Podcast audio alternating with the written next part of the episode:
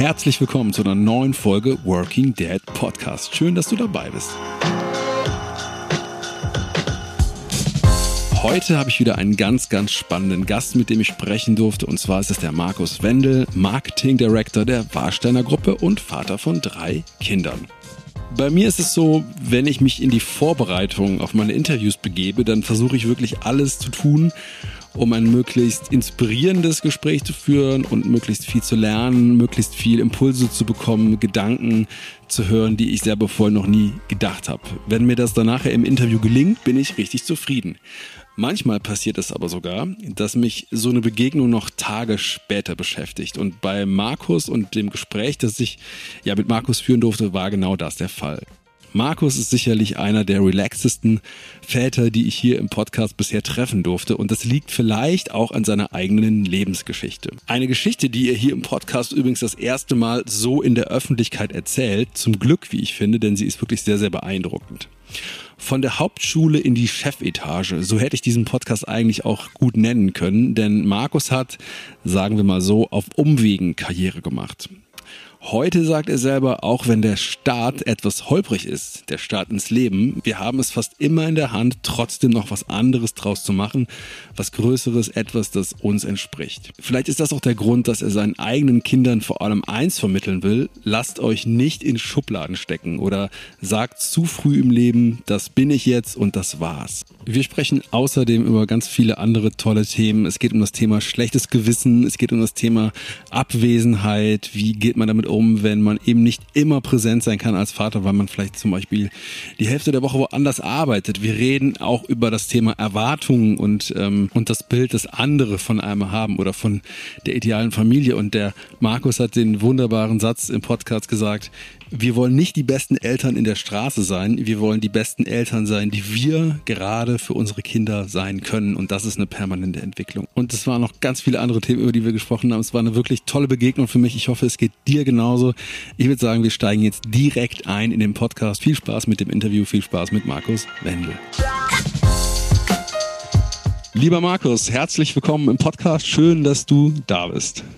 Danke, Marius. Danke für die Einladung. Freue mich ja. voll. Sehr, sehr gerne. Du, Markus, äh, stell dich doch mal in ein paar knappen Sätzen vor. Wer bist du? Äh, wie ist euer familiärer Background und was machst du beruflich? Genau, Markus Wendel, ich bin 40 Jahre ähm, mittlerweile und äh, drei Kinder, äh, und, äh, zwei Jungs, ein Mädchen. Äh, wir haben noch die kleine Prinzessin ist äh, noch gekommen vor vier Jahren. Die anderen beiden, Luis und Titus, äh, sind äh, achteinhalb und äh, quasi kurz vor der Einschulung, also fast sechs. Und äh, mhm. Feline ist, ist vier. wir leben als Familie in Mainz, da bin ich auch geboren meine Frau ist mir quasi dann hinterhergereist, beziehungsweise wir haben uns bei der, beim Studium kennengelernt und sind beide in Mainz heimisch geworden. Und ja, bin äh, passionierter Radfahrer und Sportler und Wintersportler. Das fällt ja gerade alles ein bisschen aus, aber kommt hoffentlich wieder. Und ansonsten äh, bin ich natürlich am Arbeiten. Das mache ich aktuell bei der Warsteiner Brauerei. Da bin ich seit äh, fünf Jahren und äh, aktuell als CMO oder Marketingdirektor oder wie man das auch immer schimpfen mag, für die Warsteiner Gruppe unterwegs, also verantworte alle unsere Marken, mehr oder weniger in allen Ländern und äh, bin daher familiär und beruflich gut eingespannt und genau, so ein bisschen was zu mir. Ja, cool, super, vielen Dank.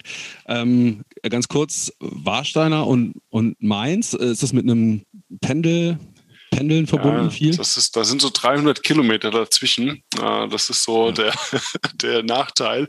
Genau, also in der, ich sag mal, Nicht-Pandemie-Zeit bin ich die halbe Woche in Warstein, ähm, habe da ähm, ein kleines Apartment, in dem ich lebe. Ähm, hier und da kommt die Familie dann zum Wochenendbesuch, hat dann fast was von, von Feriendomizil, schön im Arnsberger Wald. Ne? Die ja. Kinder freuen sich da immer extrem drauf. Ja. Ähm, aber ansonsten bin ich meistens, äh, starte ich dienstags morgens ähm, Montag und Freitag sind meine Homeoffice-Tage und bin dann bis Donnerstags abends in Warstein und bin da quasi dann voll im, im Einsatz und den Rest dann von zu Hause, genau. Ich dachte jetzt, du sagst, du, ähm, du pendelst mit dem Fahrrad, weil du gerade meintest, du bist ein. Oh, das wäre cool. Aber dann müsste ich wahrscheinlich schon sonntags losfahren. ja, 300 Kilometer. Ich weiß nicht, wenn du fit bist. Wie lange brauchst du da? Ja, ich glaube, wenn man ganz gut drauf ist, kann man das schon mal an einem Tag fahren, aber da muss man schon sehr gut drauf ja. sein. Also da eher, eher zwei Gang. Ja, okay, cool. Das heißt, deine Woche ist so ein bisschen aufgeteilt in ähm, eine Hälfte mit Kids und mit Family und die andere Hälfte quasi äh, alleine. Genau. Nimm uns doch mal ein bisschen mit in diese ähm, Hälfte, wo deine Kinder äh, da sind oder wo du bei deinen Kindern bist. Wie sieht denn so ein üblicher Tagesablauf bei euch ähm, aus? Also, wenn du uns jetzt mit durch den Tag nimmst, wie startet ihr morgens? Wann? Genau. Ja, also wir sind alle Frühaufsteher, das heißt, mein Wecker äh, klingelt im Normalfall zwischen 5 und 6 Uhr, je nachdem, wie gut ich drauf bin, auch gerne mal um fünf tatsächlich. Ja. Ähm, meine Frau steht nicht viel später auf, die spätestens um sechs. Ähm, wenn ich morgens richtig früh aufstehe, habe ich meinen Sport schon um sechs hinter mir. Ähm, dann teilen wir uns das Frühstück auf. Oft macht meine Frau das Frühstück und die, ähm, auch die Boxen für die Kinder. Ne, da legen wir auch relativ viel Wert drauf, dass die gut in den Tag starten. Dann ist dann so nach und nach taucht dann alle nacheinander auf. Der Große kommt meistens als nächstes, der ist nämlich auch ein Frühaufsteher, der ist meistens um 6.30 Uhr da und dann tauchen die anderen beiden auf. Mhm. Dann wechseln wir uns mehr oder weniger ab. Ich bin dann meistens schon fertig, äh, was, was die, die Morgenroutine im Bad angeht und fange dann an, die Kinder fertig zu machen so dass wir mehr oder weniger so ab circa 7.30 Uhr alle startklar sind. Und äh, dann teilen wir uns je nach Tag, wer hat wann welchen Termin auf, äh, wer bringt die zwei äh, kleineren noch in die Kita. Wer schickt den Großen quasi aus der Tür in Richtung Schulweg, ähm, so dass mehr oder weniger um Viertel vor acht alle aus dem Haus sind. Ähm, jetzt in der Pandemiezeit wechseln wir uns dann mehr oder weniger dann ab mit Homeschooling. Ähm, da übernehme ich meistens den ersten Part, sage ich mal so, die, die ersten eineinhalb Stunden, bis mein erstes Meeting meistens um neun, halb zehn losgeht. Ähm, haben da irgendwie das System gefunden, dass das mir mit meinem Sohn irgendwie leichter von der Hand geht. Dafür hat meine Frau gleich ein bisschen morgens mehr Luft. Und so teilen wir uns da den Morgen auf. Aber im Prinzip jetzt mal, wenn alles normal läuft, sind um 8 Uhr alle aus dem Haus wir mehr oder weniger wieder zurück und können dann, ich sag mal, den Vormittag äh, mit, mit Arbeiten gestalten. Mhm. Und dann, und dann geht es ähm, ab mittags oder nachmittags wieder los, dann kommen die äh, Kleinen genau. aus dem Kindergarten. Genau, dann geht es sukzessive zurück. Also ich sag mal, frühestens ab zwölf äh, taucht der erste wieder auf, spätestens um halb drei, viertel vor drei sind alle wieder da. Dann ist natürlich immer das übliche Spiele, alle erstmal diesen Mittagsdowner, gerade bei den Kleinen, da muss man sie mal kurz wieder moralisch abfangen. ne, man kennt das ja, es ja. ist immer vielleicht ganz gut, einen kleinen Keks mit äh, zum Abholen mitzunehmen, um diesen Blutzucker mal wieder kurz in Ballung zu kriegen. Ja, ja. Ähm, genau, und mittlerweile ist es halt ganz cool, wir wohnen in einem recht kleineren Ort, das heißt, die Kinder können da sehr selbstständig unterwegs sein und die zwei Großen schnappen sich dann eigentlich die Bikes und sind äh, mit ihrer GPS-Uhr dann äh, unterwegs, ja, ah, cool. äh, treffen quasi ihre Gang. Und äh, mit der Kleinen machen wir dann was am Nachmittag und beziehungsweise äh, ist ja hier dann auch schon im Alter von vier trifft man ja auch gerne mal die eine oder andere Freundin. Ja normalerweise natürlich auch gerne noch das eine oder andere Sportprogramm, wobei wir das nicht äh, in, so, in so einen kindlichen Terminkalender einbauen. Das heißt, jeden Tag ist dann irgendwie die Abwechslung zwischen Sport und Musik, sondern wir lassen das so ein bisschen fliegen. Ähm, so dass dann nicht in Anführungszeichen von morgens um 8 bis abends um 18 Uhr auch schon Termine da sind, sondern mhm. die sollen das auch so ein bisschen genießen, auch mal ein bisschen spontan, was kommt, wie ist das Wetter heute. Ja. Aber normalerweise ein, zweimal die Woche noch irgendwelche sportlichen Aktivitäten, wenn sie Bock haben. Ja. Das klingt jetzt für mich erstmal sehr, würde ich sagen, so auf Augenhöhe aufgeteilt, ne, zwischen euch beiden als Eltern.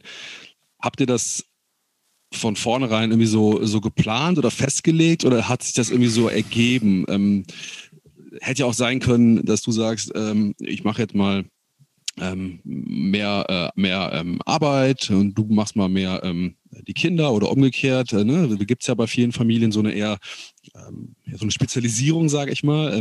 wie wie kam es bei euch dazu, dass ihr euch da so, äh, so gleichwertig aufgeteilt habt? Ja, ich sag mal, das ist natürlich jetzt in der Phase, wo die Kinder etwas älter sind und ein gewisses Betreuungsmodell ja da ist, beziehungsweise sie einen halben Tag nicht zu Hause sind, ist das einfach. In der Anfangszeit, als die Kinder klein war, hat meine Frau schon beruflich schon zurückgesteckt. Mhm. Äh, muss man schon sagen. Ist ja auch nicht ganz normal. Man denkt immer, es wäre das normale Modell. Ist es ja nicht. Ich habe zu dem Zeitpunkt bei, mir, bei den Weg bei der Brauerei gemacht, konnte beruflich mich relativ schnell weiterentwickeln. Meine Frau hat mir da den Rücken freigehalten.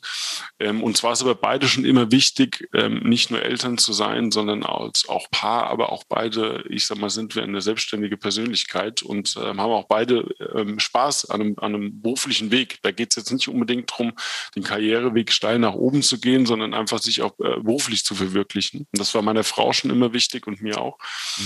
Ähm, bis zu unserem zweiten äh, Kind, bis Titus kam, hat meine Frau noch voll gearbeitet, hatte eine eigene Agentur zu der Zeit aufgebaut mhm. im Bereich Marketing, äh, im Bereich Direktvertrieb.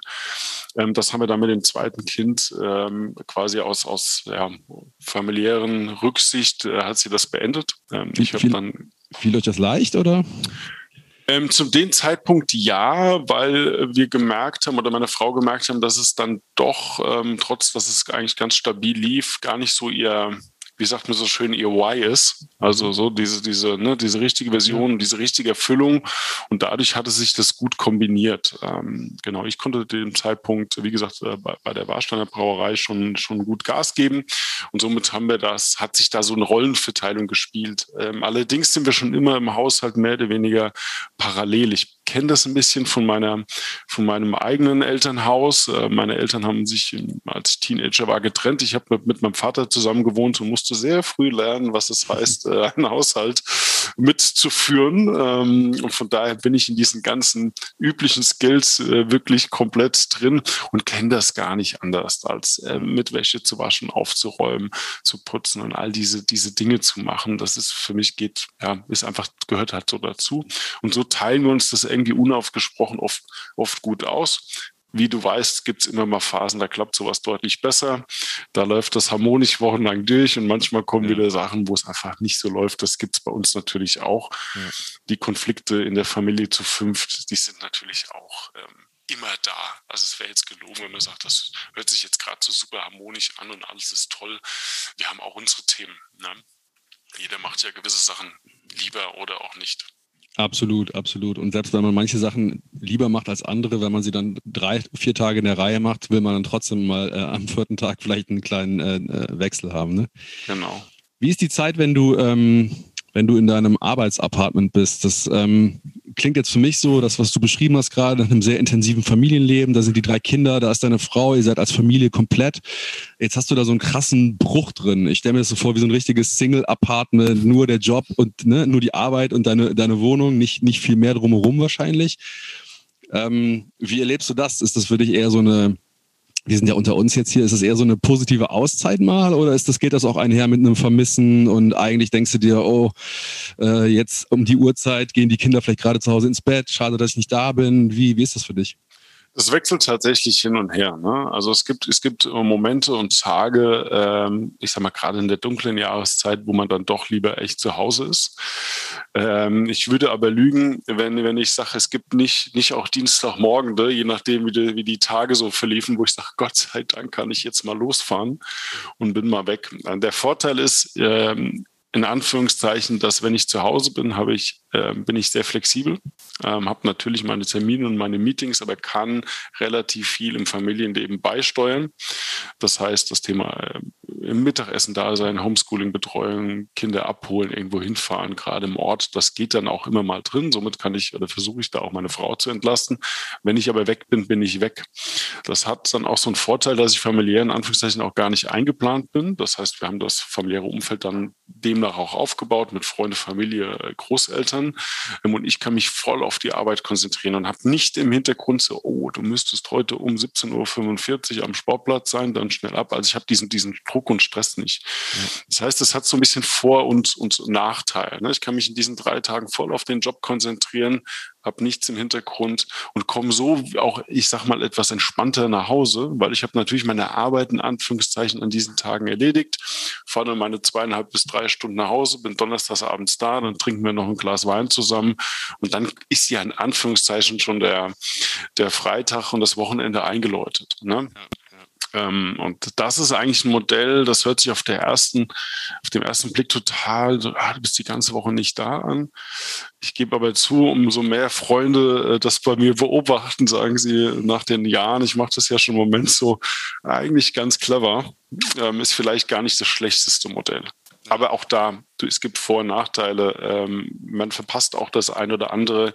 Ich habe in den drei Tagen natürlich auch kein Freizeitleben, in Anführungszeichen. Klar mache ich meinen Sport, klar gehe ich auch mal mit einem Kollegen was essen oder trinken, aber dieses Umfeld, Familie, Frau, Kinder, Freunde, das habe ich natürlich nicht. Und das ballt sich dann natürlich wieder in den vier Tagen, wo ich da bin.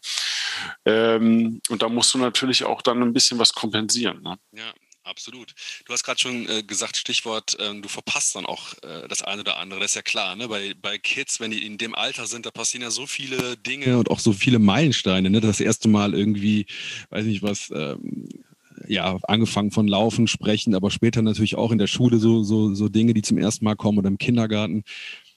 Nimm uns doch mal kurz mit in, in, in, dein, in deinen Kopf. Ich, ich unterstelle dir jetzt einfach mal oder ich frage dich einfach mal, weil das mir so gehen würde kennst doch sowas wie so ein schlechtes Gewissen oder so dieses Gefühl, ich müsste jetzt eigentlich da sein? Oder gibt es da so einen inneren Konflikt? Und wenn ja, wie gehst du damit um? Weil du hast eben ja schon, finde ich, total gut, offen und ehrlich auch gesagt, dass nicht immer alles super easy ist. Ne? Noch, man kann so ein, man kann so ein Setting planen ne? am, am Reißbrett, aber wenn man es dann macht, ist es ja immer wieder so ein Licht und Schatten, finde ich. Wie sind denn die Momente für dich, wo du vielleicht tatsächlich denkst, mh, hm, vielleicht sollte ich jetzt mal da sein? Du weiß nicht, du telefonierst mit deiner Frau und kriegst mit, boah, gerade ist irgendwie schwierig, irgendein Kind hat, weiß nicht, irgendwie ein Thema gerade und du kannst nicht da sein. Wie gehst du da für dich mit um? Ja, das ist natürlich schon Momente, die, die ähm, extrem schwierig sind. Ne? Ähm, das musste man auch lernen. Das fällt mir ja heute leichter, als es das vor, ähm, ich sag mal, acht Jahren ging mit unserem ersten Sohn. Man kommt ja auch in so eine ältere Rolle nochmal noch mal anders rein über die Jahre, auch mit drei. Ne? Früher war 40 Fieber die Katastrophe und ähm, heute sieht man das etwas entspannter.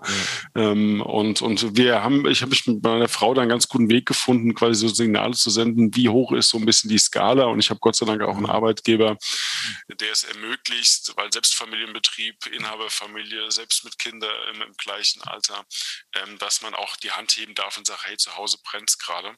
Ja. Ähm, ich müsste mal am nächsten Tag dann von zu Hause arbeiten und ich fahre nach Hause. Und bei allen wichtigen, in Anführungszeichen, so diese Big Moments, versuche ich von vorne weg da zu sein. Also da, da lasse ich mir relativ wenig entgehen.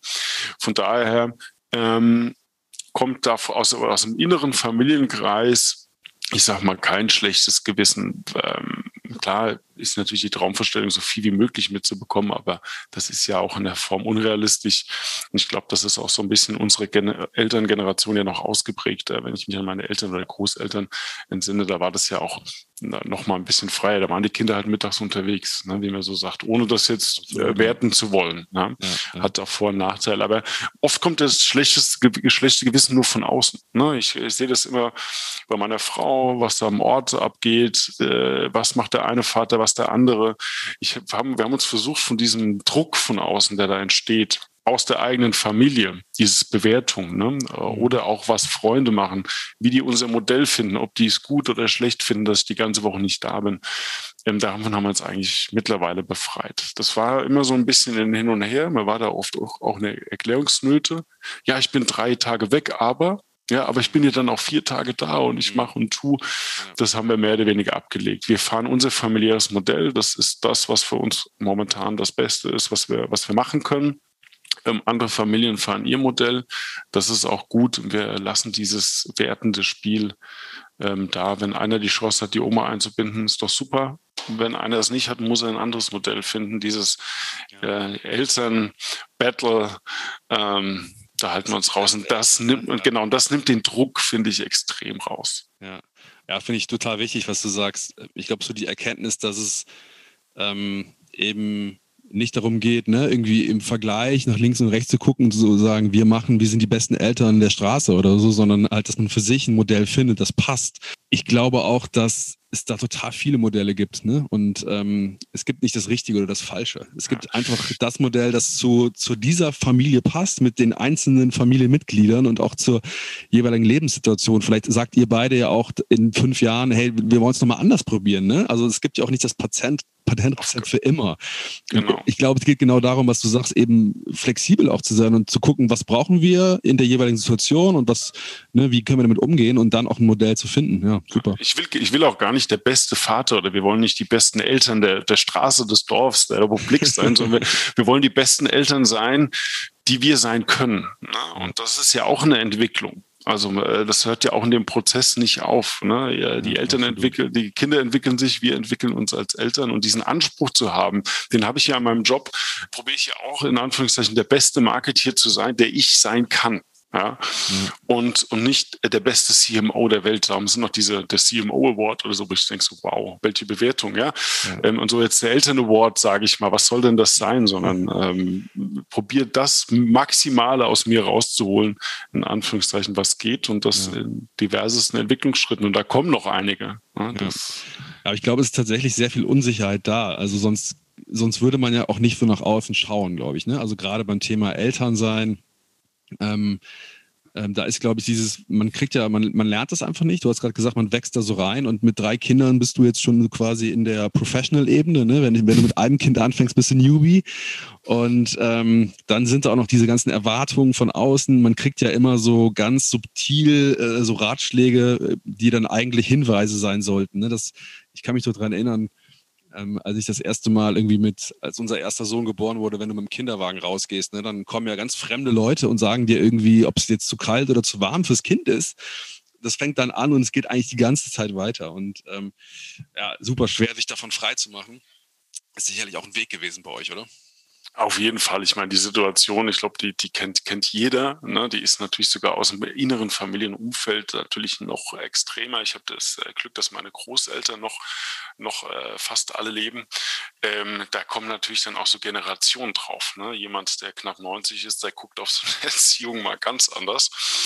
Ähm, was überhaupt nicht, nicht gut oder schlecht ist, aber sich von diesem frei zu machen. Und äh, ich glaube, das ist aber nicht nur ein Thema als Eltern, sondern generell. Ja, äh, ist das ein Thema, sich einfach frei zu machen von, was macht der Nachbar, was ist Usus, sondern sich mehr zu schauen, was ist denn für mich gut. Und das ist auch so ein, so ein, so ein Stück, was ich versuche, meinen Kindern einfach mitzugeben. Jetzt sind sie natürlich noch klein, aber ich probiere das äh, vorzuleben, dass ich, dass ich jetzt nicht unbedingt was aushalte, um es aushalten zu müssen oder ne, weil man das halt so macht, äh, weil das so Usus ist oder man verhält sich so oder so. Natürlich gibt es Verhaltensregeln in der Gemeinschaft und die sind, sind mir auch wichtig, aber dieses, dieses, dieses, ähm, ich muss ein Bild nach außen wahren, damit, damit der Nachbar denkt, wir sind eine Familie, ja, die können halt auch mal hören, dass wir uns streiten. Die können auch mal hören, dass ich mit meinen Kindern mecker, wenn es was zu meckern gibt. Ähm, wenn ich aber auch mecker, ohne dass es einen Grund gab, kann ich mich danach auch genauso offen bei denen entschuldigen, kann sagen, du, heute, das war irgendwie nichts von mir. Ähm, aber immer dieses so, so, nein, dieses Bild der perfekten Familie. Ne? Das, da, da tappe ich mich aber immer wieder dabei, dass es mir dann doch immer noch mal passiert. Ne? Ähm, aber das probiere ich quasi eher meinen Kindern mitzugeben, zu sagen, hey, ähm, schaut nicht so viel nach außen, wie es in der Schule ist, wer was macht, sondern schaut, wie, wie es euch dabei geht. Ja. Ja, da fällt mir was äh, ganz Spannendes ein aus unserem Vorgespräch, das wir vor dem ähm, Interview hier geführt haben das geht, glaube ich, in die gleiche Richtung. Du hast ähm, mir da von deinem eigenen Lebensweg erzählt, ne? Der ist ja so ein bisschen dynamischer, sagen wir mal, also nicht sehr geradlinig, ne? Kann man, kann man, glaube ich, unterschreiben. Und ähm, du hast gesagt, dass euch beiden als Eltern ähm, wichtiger ist, dass eure Kinder so den richtigen Weg für sich finden und bei sich sind, sage ich jetzt mal in meinen eigenen Worten, als dass sie jetzt permanent super gute Noten nach Hause bringen. Und das ist ja, finde ich, geht ja sehr in die gleiche Richtung, weil Noten sind ja auch ein externes Bewertungssystem. Ne? Genau. Also es gibt ja immer verschiedenste Ebenen der, der, der, der Bewertung. Sicherlich ist Schule und, und äh, nicht nur das Lernen in der Schule und die Noten und die Fächer, sondern auch das Lernen in dieser Gemeinschaft zu sein, sich quasi in einer, in einer Community, nenne ich es mal, äh, zurechtzufinden, die aus verschiedensten Kreisen besteht, ist ja total wichtig. Das ist auch das, wo ich gerade in der Pandemie fast die größten Schwierigkeiten habe, äh, zu sagen, nicht, dass die Kids nicht lernen, äh, wie sie, wie sie äh, zwei Zahlen zusammenrechnen, sondern eher, wie dieses Zusammenwirken mit anderen Menschen ist. Ich glaube, da geht fast mehr verloren. Das andere ist meines Erachtens nachholbar. Ich glaube aber, dass dieser Wert Schule ähm, nur ein Wert von ganz, ganz vielen ist. Also das Wert Bildung ist natürlich wichtig, aber was heißt denn Bildung? Bildung geht ja viel weiter. Geht ja viel tiefer ähm, und geht darum auch, wie, wie bin ich mit mir im Rein? Also wie habe ich, hab ich meinen Blick auf mich? Wie ist die Bildung in, in Sachen Achtsamkeit, in Sachen, ähm, wie fühle ich mich? Wie gehe ich mit mir, mit meinem Körper, mit meiner Seele um? Welche, wie, was weiß ich denn über Finanzen? Das alles kriegt man in der Schule nicht beigebracht, in Anführungszeichen. Ist auch nicht die Aufgabe der Schule. Aber das sehe ich so ein bisschen als die Aufgabe von uns, ähm, da den Kids das zu begleiten, weil am Ende ist ein Einser Abi ist vielleicht eine Eintrittskarte, aber für was denn? Ähm, die Eintrittskarte, ein glücklicher Mensch zu sein, ist es sicherlich nicht. Die Eintrittskarte, extrem viel Geld zu verdienen, ist es auch nicht. Ne, weil es keine Garantie gibt. Es gibt, ich kenne wenige Einzelschüler, die glücklich sind und, und Multimillionäre. Ähm, ja, also von daher ist das Verhältnis ein anderes. Und darum geht es mir viel mehr zu sagen, ja, Natürlich schaue ich auch auf die Schule und mir ist das wichtig, aber ich probiere das auch, wenn ich äh, eine Arbeit von meinem Sohn äh, zurückbekomme, probiere ich das immer ein bisschen im Kontext zu sehen. Ähm, sind das jetzt fünf Fehler oder sind das Fehler, die, die eine Folge haben oder die einen Gedanken, ähm, den erste Gedanke war falsch, aber der Rest ist in der Kette eigentlich richtig. Also ich probiere da immer so ein bisschen mehr hinten dran zu schauen und ihm dann auch einfach zu bestätigen, dass dieses Wertesystem ja in dem Moment eine Relevanz hat, aber für seinen weiteren Lebensweg ja, jetzt auch nur ein Teilaspekt ist und dass da noch ganz viel dazugehört, als nur zu sagen, ich bin gut in der Schule, weil ich war nicht gut in der Schule. Ja? Ich hab, wir hatten das im Vorgespräch. Äh, mein Schulweg ist, ist schräg. Ich war in der Grundschule für spätes Kind. Danach gab es noch diese Empfehlungen. Wir haben damals in einem, in einem für damalige Verhältnisse in einem Hochhauskomplex, vier Stockwerke gewohnt. Ähm, das war auch schon so ein bisschen so, eine, so, so ein sozialer Blick, muss man sagen, auch damals in einem kleinen Dorf. Dann gab es eine Hauptschulempfehlung, dann habe ich ganz klassisch eine Hauptschule durchgelaufen mit einem hohen ähm, Anteil an, an äh, Immigrationsanteil, was ich heute total schätze. Ja, früher war das dann, oh Gott, jetzt geht er auf die Schule. Ich habe das auch klassisch beendet, also habe äh, heute noch zu Hause ein Zeugnis meines Hauptschulabschlusses. Übrigens war das mein schlechtester Abschluss, äh, den ich jemals gemacht habe. Ne? Bin danach auf eine, habe gesagt, naja, so ganz jetzt handwerklich habe ich zwei linke Hände, konnte damit nichts anfangen. Also war klar, ich muss was Kaufmännisches machen, wird mit, der, mit dem Hauptschulabschluss schwierig. Ähm, bin auf die Realschule gewechselt, das sah dann schon ein bisschen besser aus. Danach war aber das Thema Schule für mich vorbei, habe eine Lehre gemacht, konnte ich verkürzen als Speditionskaufmann, bin dann zur Bundeswehr, habe da auch ein bisschen längere Zeit verbracht und habe dann irgendwann so mit 18, 19 gedacht, na, so richtig cool ist das alles nicht. Und habe meinem Vater, auf, waren wir auf dem Weg zu, zu der Expo in Hannover, beziehungsweise auf dem Rückweg in der Nacht, habe ich ihm gesagt, du, ich würde irgendwie gerne mal studieren, würdest du mich unterstützen? Und meine, ja, finde ich finde schon gut, aber müsste erstmal dein Abi machen. Mach ich, ja, genau, mache ich jetzt. Ähm, habe dann mein Abi gemacht, was dann übrigens mein bester Schulabschluss war und äh, habe dann in sieben Semestern BWL hier in Mainz studiert und habe parallel schon bei Red Bull angefangen zu arbeiten. Das war mein Arbeitgeber, bevor ich bei der Warsteiner Brauerei war und war dann relativ schnell, habe ich diese Jahre eingeholt. Und mit dem Wissen und dem Vertrauen, ähm, dass man gerade in Deutschland, selbst wenn man mal der Startweg vielleicht etwas steiniger ist oder nicht so glatt ist, wie sich der eine oder andere das vorstellt, dass man immer alles machen kann. Ähm, bin ich da total im Vertrauen in meine Kinder, dass, dass die das schaffen. Ne? Und ich bin letztendlich nur der, der Part des Bestärkens und Begleitens, auch wenn es mal schwierig wird. Das ist meine, meine Rolle. Äh, aus der eigenen Sicherheit raus, dass das dann schon gut wird. Weil bei mir hat es nicht Klick gemacht, weil meine Eltern mir die Welt erklärt haben, sondern mir hat es bei mir aus der eigenen Erkenntnis Klick gemacht. Und dann war das letztendlich, ich sage es auch ganz ehrlich, dann ist so ein Abi unter Umständen auch ein Witz, ähm, weil es nur Mindset ist. Aber das finde ich total spannend. Also vom, vom, ähm, vom Hauptschüler zum Marketing Director. Also was unterscheidet dich denn jetzt im Rückblick von deinen Klassenkameradinnen und Klassenkameraden in der, in der Hauptschule? Also, weißt du, was glaubst du rückblickend war der Unterschied, dass du gesagt hast, ich gehe jetzt nicht in die Schlosserlehre oder in die, oder ich bleibe in der Spedition, sondern ähm, ich gehe dann einen anderen Weg, weil das ist ja das Spannende, finde ich jetzt auch bei, mit dem Blick auf unsere Kinder, ne? Also, das finde ich total spannend ähm, was ist das eigentlich für, ein, für eine Charakter, was sind das für Charaktereigenschaften, für Persönlichkeitsmerkmale, für ein Mindset, den man auch fördern kann?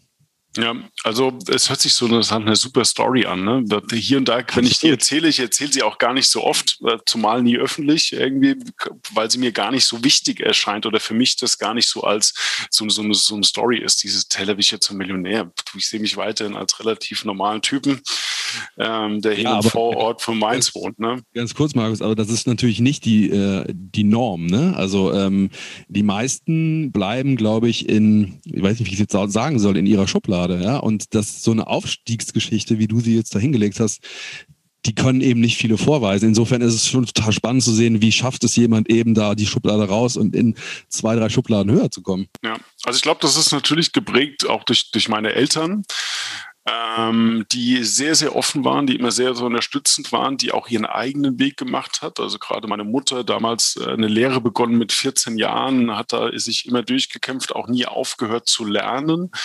Auch ähm, geprägt durch meine Großeltern, die zum Beispiel, mein Onkel hat einen relativ ähnlichen Weg hingelegt. Der hat eine kaufmännische Lehre gemacht und ist jetzt als Zahnarzt vor zwei, drei Jahren in Rente gegangen, in einer Zeit, wo es nicht üblich war, als ein Kind, als Arbeiterfamilie, der schon einen Beruf hatte ja. nochmal zu unterstützen im Studium. Da waren meine Großeltern sehr offen. Also ich hatte familiär von allen Seiten eigentlich immer das Gefühl, du, du kannst das schon machen.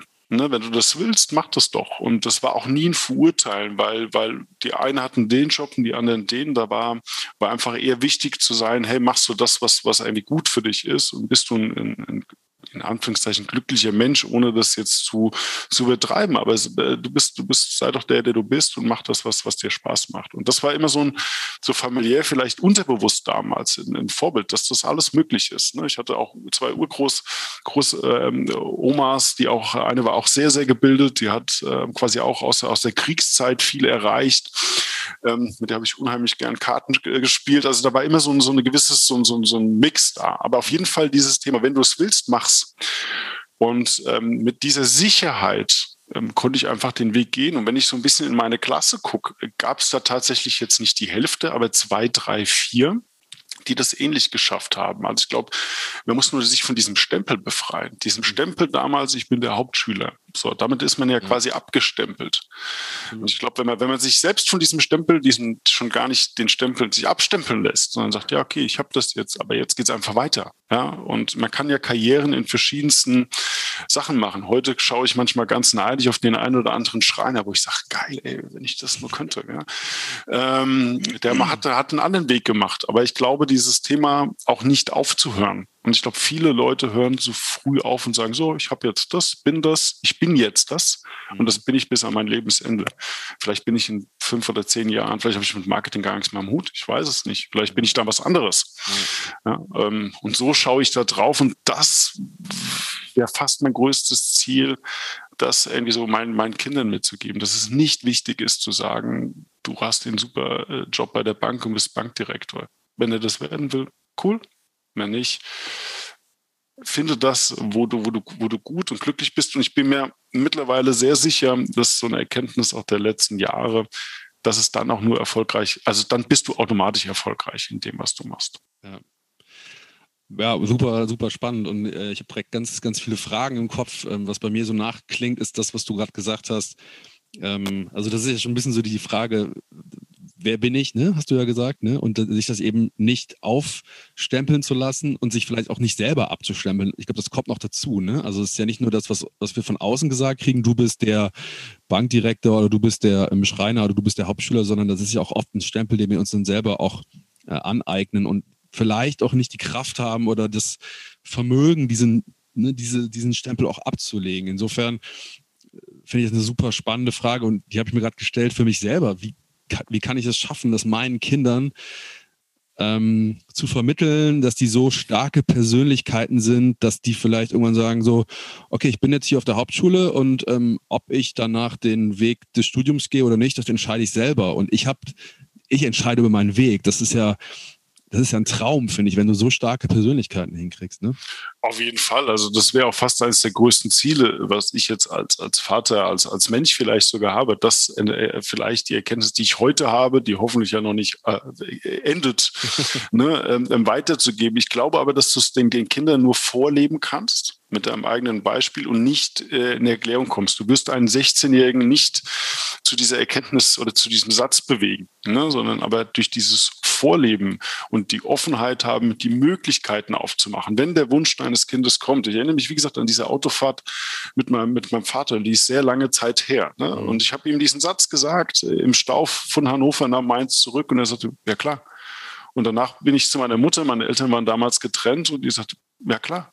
Und dann bin ich zu meinen Großeltern, ich mache mein Abi nach, ja klar. Mhm. Also da war nicht dieses, ja, meinst du wirklich, jetzt hast du doch einen Job, mach doch das weiter, jetzt verdienst du doch Geld. Ne, mein, mein Onkel, der damals noch gelebt hat, der sagt, ja, dann arbeitest du halt nachts bei uns bei der Zeitung, verdienst du deine Kohle bei uns. Also habe ich freitags nachts während meiner Abi-Zeit und wir hatten damals samstags Schule, ähm, habe ich bis morgens um halb drei, drei Zeitungen in irgendein so, so Werbeplättchen in so eine Maschine gelegt, damit ja. samstags morgens die Zeitung da war und habe morgens um acht mich in Religionsunterricht gequält. Ähm, aber das war so, da hat, das war einfach so, da war nie so, so diese Barrieren da. Mhm. Ne? Mhm. Ähm, und diese Erwartungshaltung. Ich glaube, wenn das, wenn, wenn wir das schafft, und klar, wir haben alle einen Wunsch für unsere Kinder und einen Traum. Ich würde das eine oder andere auch gern sehen. Ja, ähm, aber ich will es auf keinen Fall erzwingen, sondern ich will nur den, die Möglichkeiten offen lassen, äh, das, das zu tun, was sich dann irgendwann rauskristallisiert. Ja. Ich hatte gerade im Kopf irgendwie, dass diese Zeit, die du da beschrieben hast, ne, ähm, in der du da, in der du da gelebt hast, fast schon für mich ein krasser Kontrast ist zu vielen Kindheiten, die ich heute sehe, weil ähm, ein bisschen pauschalierend jetzt, aber ist zumindest mein Gefühl. Ich glaube, dass ganz viele Eltern die Kinder so überschütten mit Möglichkeiten. Weißt du, die sehen irgendwie, der hat Spaß, mit dem Fußball zu kicken und sofort wird gefördert, gefördert, gefördert dann. Ne? Und ähm, dass das heute so ein bisschen das ins Gegenteil umgeschwenkt ist, dass man den Kindern eigentlich so alles ermöglichen will, sie in allem bestmöglich fördern will, wo ja auch schon wieder so ein Leistungs, äh, Leistungsgedanke drin ist. Ne? Das ist ja auch ein krasser Kontrast zu dem, was du besch beschreibst. Ähm, wir machen sie zu Spezialisten, aber ich bin immer der Meinung, man müsste sie vielleicht erstmal äh, als Generalist sich entwickeln lassen, weil aus aus, wenn ich viele Sachen ausprobiere, und auch das durfte ich machen. Ich bin heute in keinem, in keiner Phase in irgendeinem Sport ein Supersportler. Aber mhm. ich kann relativ viele Sportarten. Ich mache immer mit meinen Jungs den Spruch und sage, sucht euch zehn Sportarten aus, ich schlage euch in allen. Oder zumindest in neun davon, so ein bisschen ketzerisch, was wahrscheinlich nicht der Fall ist. Aber ich kann halt relativ viel. So. Und wenn ich jetzt auf mein Berufsbild schaue, ist es in meiner Rolle, muss ich Generalist sein. Ja, mhm. es gibt Leute, die total spezialisiert veranlagt sind. Das kommt aber dann. Das kann ich nicht zwingen mit, mit sechs oder acht. Ich kann die Möglichkeit aufmachen, Spaß an der Bewegung zu finden. Das hat natürlich auch ein bisschen was mit Förderung und äh, Motorik zu tun. Ich kann auch Spaß an der Musik finden. Äh, oder eben die Möglichkeit, die Tür zu öffnen, sagen, hier, es gibt Musik, finde deinen Spaß dran. Vielleicht. Ja. Aber dies zu sagen, du musst jetzt mit sechs der beste Geigespieler der Welt werden oder das den Anspruch sein und dann alle anderen Türen zuzumachen, tue ich mir, ich mir schwer mit. Und mhm. auch das will ich gar nicht verurteilen, dass das andere jetzt richtig oder falsch ist. Aber ich tue mir aus meiner Lebenserfahrung damit eigentlich, eigentlich schwer. Ja.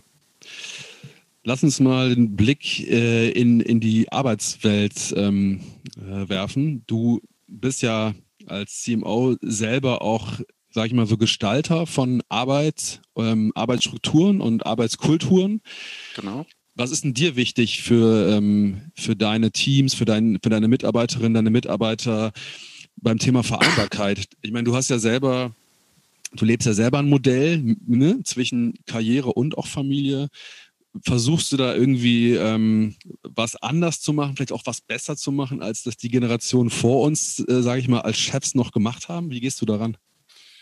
Ich sag mal, das, das, das Thema Führung kommt ja immer irgendwie aus einem, einem selbst raus. Ich weiß nicht, ob da der Blick ist, wie jetzt meine, die Generation, meine, unsere Väter irgendwie geführt hat, ob, ob das, das war damals natürlich auch immer in der gewissen Zeit und der Erkenntnis. Ne? Führung kommt ja auch immer ein bisschen aus der, aus der Gesellschaft raus wie schaut die Gesellschaft gerade aufs Leben und so wird ja ein Unternehmen auch geführt. Ähm, ich mache das mehr oder weniger aus, aus, aus mir raus. Ich führe extrem gerne, ich arbeite extrem gerne mit Menschen zusammen und probiere eigentlich, und das ist, finde ich, mein Hauptjob, immer das Beste aus den Leuten rauszuholen natürlich auf der einen Seite natürlich für das äh, Ergebnis, das Unternehmensergebnis, aber auch für die Leute selbst, weil ich glaube, nur wenn das in der Balance ist, dann funktioniert es richtig gut. Die Leute da einzusetzen, wo sie äh, ihr, ihre Talente haben, ihren Spaß ent entwickeln. Ähm, das ist natürlich nicht immer möglich. Es gibt echt Projekte, wo du denkst, so, okay, jetzt müssen wir durch. Das ist halt dann so, ja, aber dennoch müssen wir gucken, immer für was wir das tun. Und ich bin in der Führung letztendlich extrem offen. Ich gebe extrem viel Verantwortung ab. Das mache ich sehr gerne. Ähm, ich bin niemand, der gerne vorkaut, sondern ich erwarte, das sind alles erwachsene Leute, schlaue Köpfe, gute Charaktere. Warum soll ich die nicht in, in das einbinden? Und äh, so sehe ich das Ganze eher als, als wie gesagt, als, als Team, aber ich verstehe es auch tatsächlich so und ähm, fordere auch jeden auf, da auch mündig zu sein. Also es kann gerne ähm, konstruktive Kritik geäußert werden. Es darf auch mal Emotionen gezeigt werden. Ich, man kann auch mal sagen, boah, die Woche war tough, ich brauche jetzt mal ein bisschen Abstand. Mir ist aber auch immer ein offenes Ohr für, für familiäre Situationen. Und somit habe ich auch überhaupt keinen Stress, wenn ein Mitarbeiter mir sagt, du, meinen Eltern geht es nicht schlecht und ich muss jetzt mal eine Woche in Anführungszeichen da hoch. Dann sage ich, super, dann nimm doch deinen Rechner mit.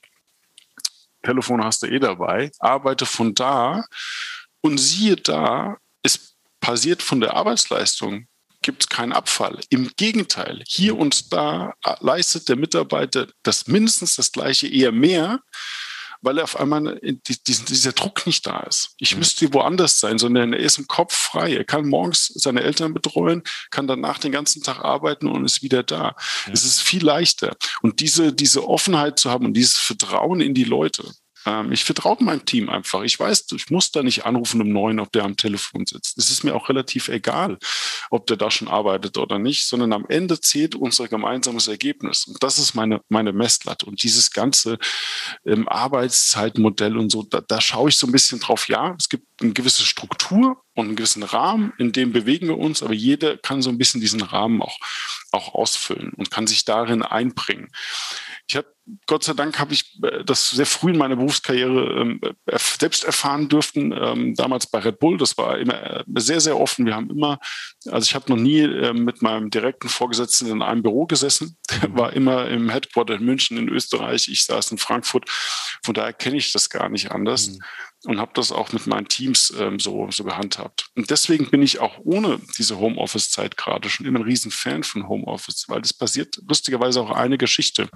Ist man als Vorgesetzter im Büro, kommen ganz viele Fragen. Ah, ich habe da mal was. Ach, du bist ja da, könntest du mal etc. Lustigerweise ist man aber im Homeoffice oder einfach nicht greifbar. Lösen die Leute, Mitarbeiter, Teams diese ganzen Sachen von selbst.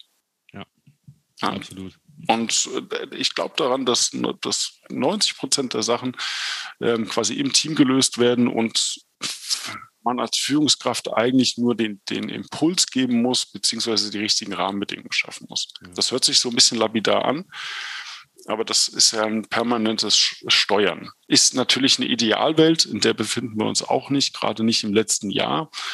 Ähm, aber das ist eigentlich das, wie, wie ich gerne führe und steuere. Äh, was ich total äh, richtig finde, ist, und das würde ich gerne nochmal äh, betonen, das, was du mit dem Vertrauen schenken gesagt hast. Ich glaube, so die größte Motivation, finde ich, die man Mitarbeiterinnen und Mitarbeitern geben kann, ist eben das Vertrauen. Ne? Ähm, äh, mach du mal, leg mal los. Und dann kenne ich das eigentlich von beiden Seiten, von mir selber auch, aber auch von der anderen Seite, dass man dieses Vertrauen eigentlich nie äh, enttäuschen muss, möchte. Ne? Und genau. ähm, ich glaube, das ist einfach das bessere Gegenmodell zu diesem Kontrollmodell und diesem Misstrauen, wenn ich da nicht drauf gucke, dann kommt da nichts. Ist völliger Quatsch. Ne? Im Gegenteil, ich glaube, äh, sobald du Vertrauensvorschuss gibst und auch Freiheiten lässt, werden sich eigentlich alle Menschen äh, versuchen, dem auch zu entsprechen und auch zu beweisen, ne, dass man, ähm, dass es auch passt. Genau. Also und, und das, wenn man dann noch als äh, begleitet und dran bleibt, ne, also nicht Führung einfach dann, dann sein lässt, sondern dabei ist ähm, und, und unterstützt, dann habe ich, kann ich fast an kein Projekt entsinnen, was wir da nicht ins Ziel gebracht haben, so wie wir es, wie wir es uns eigentlich gedacht haben. Also das funktioniert. Markus, kurzer ähm, oder nochmal eine Frage zum Schluss, wo wir gerade beim Thema Jobs sind. Du hast eben schon gesagt, dass ihr in, in der, im Unternehmen so eine sehr ähm, familiäre Kultur, hast du es gesagt, ähm, auch, auch pflegt.